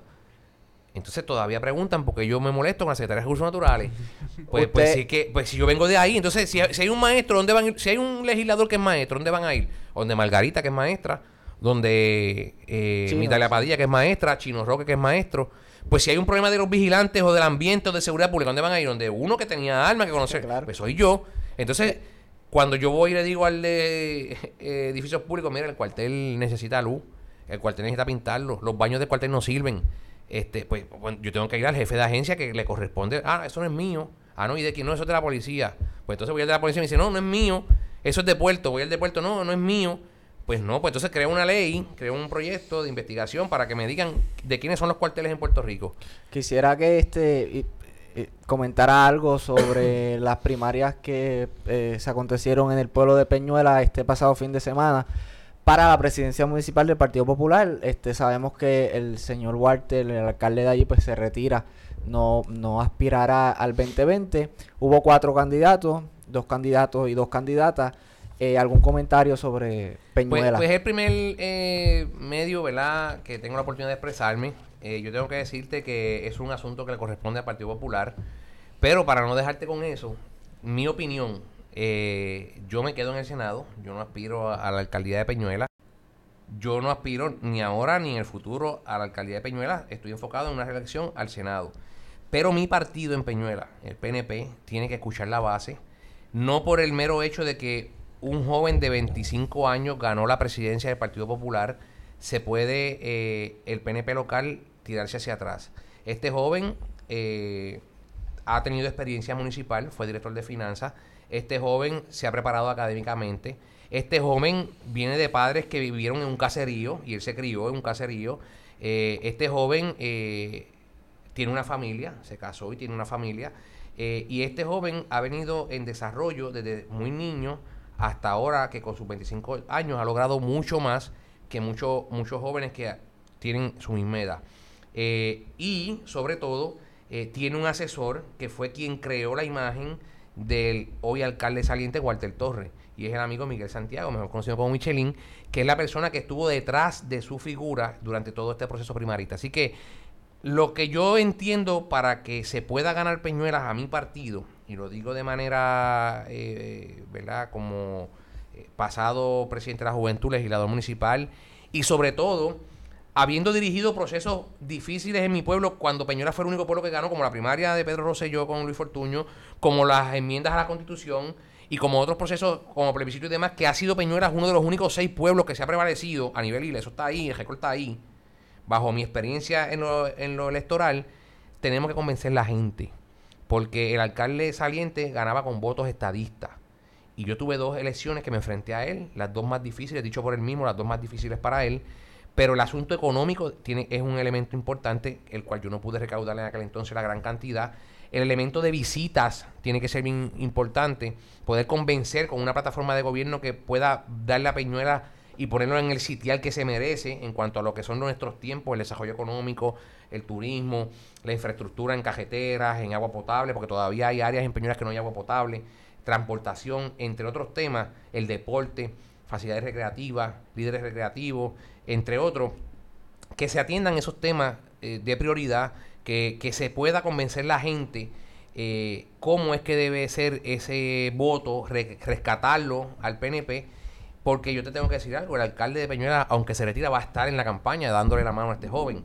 Así que todavía lo tenemos ahí, todavía eh, está en ejecución y yo creo que si hacemos el trabajo político, yo tengo un candidato que es deportista, eh, es, es temer- temeroso la palabra de Dios, va a la iglesia, pero hay que hacer un balance. Tú puedes estar en la cancha, puedes puedes ir a la iglesia, eh, pero tienes que darle también más cariño a- al PNP. Así que eh, si hacemos ese balance, como lo hago yo, que tengo 13 municipios y tengo un balance con mi familia, con mis nietos, que de aquí, dicho sea de paso, voy para compartir con ellos, dos niños esp- espectaculares, este podemos hacer la diferencia en Peñuela y el PNP podrá volver a ganar esa alcaldía. Bueno, senador, este, si alguien más no tiene algún comentario final, le queremos agradecer eh, su comparecencia aquí, su buen diálogo, este buen diálogo que, que tuvimos. Esperemos que una vez se apruebe y se firme el proyecto de la ley de armas, pues poder eh, tener algunos comentarios suyo- suyos al respecto. Así que le agradecemos por, por este espacio y por la oportunidad de entrevistarlo. Si me invitan, ¿verdad? En otros temas, como por ejemplo la ley de contaminación por ruido, por contaminación Ah, también acústica, que- Ah, que- sí, que esa María. ley, pues, eh, a, a mitad de la emergencia el año pasado, por intereses creados de asesores, eh, de jefes de agencia que estaban en mi contra, pues crearon una falsa imagen de que la ley era para prohibir las generadores o las plantas eléctricas. Ese senador fui yo. Pero el proyecto en ningún momento habla de eso. Habla de lo que es la contaminación acústica, de lo que es un problema social hoy en Puerto Rico que está afectando a múltiples personas. Eh, Estamos acá riéndonos Podemos- porque Christopher, que es pana nuestro, este, no le gusta el ruido. Está en contra de la tumbacoco y de Pues, esas pues, cosas. pues las tumbacocos estaban, las tumbacocos estaban puestas en el proyecto y habla de un horario, habla de una zonificación como lo hay en los Estados Unidos, que habla de área residencial, eh, área de égida, área de hospedaje de estudiantes, este, hospitales. Eh, aquí en Ponce, eh, usted puede subir ciertos días a la semana, no recuerdo qué día es, paran frente al hospital aquí al lado de la universidad, paran un grupo de gente con música alta. Yo quisiera que ustedes subieran al piso de cardiología para que usted oiga en el sexto piso cómo se, tiemblan lo- los cristales. Son cosas que se pueden permitir. Esto es una economía que también está en crecimiento, pero hay que hacerlo de manera responsable. Y, a- y ustedes que son estudiantes de Derecho y la mayoría de la población que escucha este programa son estudiantes de Derecho, va basado, Henry, y perdona que te cojo unos minutos más, No, no. Va, va, va basado en que, por ejemplo, en el caso de San Germán, una universidad, ciudad, ciudad universitaria, había un, un compartir de jóvenes en horas de la noche, ciertos días a la semana. La música era alta. La policía municipal hace un código de, un código de orden público y comienzan a intervenir con los negocios por música en alto volumen. Todos los casos se cayeron. Llegó un estudiante de Derecho recién graduado de esa universidad y le dijo a todos los estudiantes, dame, dame el boleto, yo te voy a hacer un recurso de revisión. ¿Y qué le dijo allí al tribunal? Todos los boletos que se han dado aquí para atrás son ilegales. Y cuando el policía le pregunta, el, el juez le pregunta en derecho por qué, le dice porque el oído del policía de las 6 no es el mismo del policía de las 11 de la noche. Y tuvo que el municipio de San Germán comprar un equipo para poder medir los decibeles. Y eso es lo que estoy buscando en este proyecto. Que si doña fulana tiene una, un generador eléctrico para poder mantenerse viva, sea excluido y no se lo manden a pagar como se lo mandaron a pagar de manera injusta. Que esa excepción a la ley, esa señora para proteger, conservar la vida, tenga que tener ese derecho a que hay unas condiciones para mantener eh, confinado ese, ese ruido que afecta ¿verdad? el tímpano. Se le dé las herramientas en ley, pero no mandárselo a pagar como se lo mandaron a pagar y muchas personas murieron porque la policía le mandó a pagar ese generador eléctrico a la persona que lo necesitaba. O que con relación a eh, la persona que necesite eso, el guardia de las 6 de la mañana diga no, deja de prender, el de las 2 le diga no, apágalo. Que sea con un sonómetro y que lo haga la policía de Puerto Rico, los vigilantes y la policía municipal. Porque hoy, Henry, hoy hay 25 técnicos especializados en Puerto Rico, que fueron los mismos que fueron a la Marina de Vieques y los mismos que pusieron esos mismos este, sonómetros en Vieques para detectar cuán dañino era a la salud de los viequenses ese ruido en el año 2001-2002. Esos mismos técnicos, que muchos de ellos todavía están allí, esos mismos equipos y muchos de ellos modernos, sean los que adiestren al policía, porque esos, esos compañeros están de 8 a 4 lunes a viernes y las querellas cogen después de las 6 de la tarde. Y esa era la bondad de mi proyecto. Lo quisieron criminalizar, quisieron este, eh, poner un, un proyecto como que era malo. Y hay en redes sociales, usted busca abogado del ruido, eso en Twitter. Ah, sí, lo vi. Abogado del Ruido es una institución reconocida a nivel mundial, eh, ha trabajado para la ONU y para múltiples gobiernos en toda Europa, que son expertos en esto, quieren venir a Puerto Rico para deponer en el, en el proyecto y reconocen mi proyecto como un proyecto de avanzada a nivel mundial que atiende lo que es la contaminación acústica. Así que aquellos detractores, con el tiempo y los argumentos, se los he ganado y sepan que el proyecto va a bajar a vistas públicas, lo vamos a atender y el asunto de la contaminación acústica hay que atenderlo como hay que atender el, el asunto de la contaminación visual. Porque vemos esas mega pantallas en la autopista que nos choca, eh, en la letra de Ponce y 1, que nos Sí, choca la es vista. verdad, eso eso es es- contaminación acústica. Y también en nuestras playas, los hoteles, tienen focos alumbrando la playa y el desove de nuestras tortugas marinas también se está viendo afectado. Eso es contaminación lumi- eh, lumínica. Lumínica. Así que eh, yo vine aquí a hacer cambios grandes. Para dejar que la bola pase o dejar que el agua pase, me hubiese quedado donde estaba.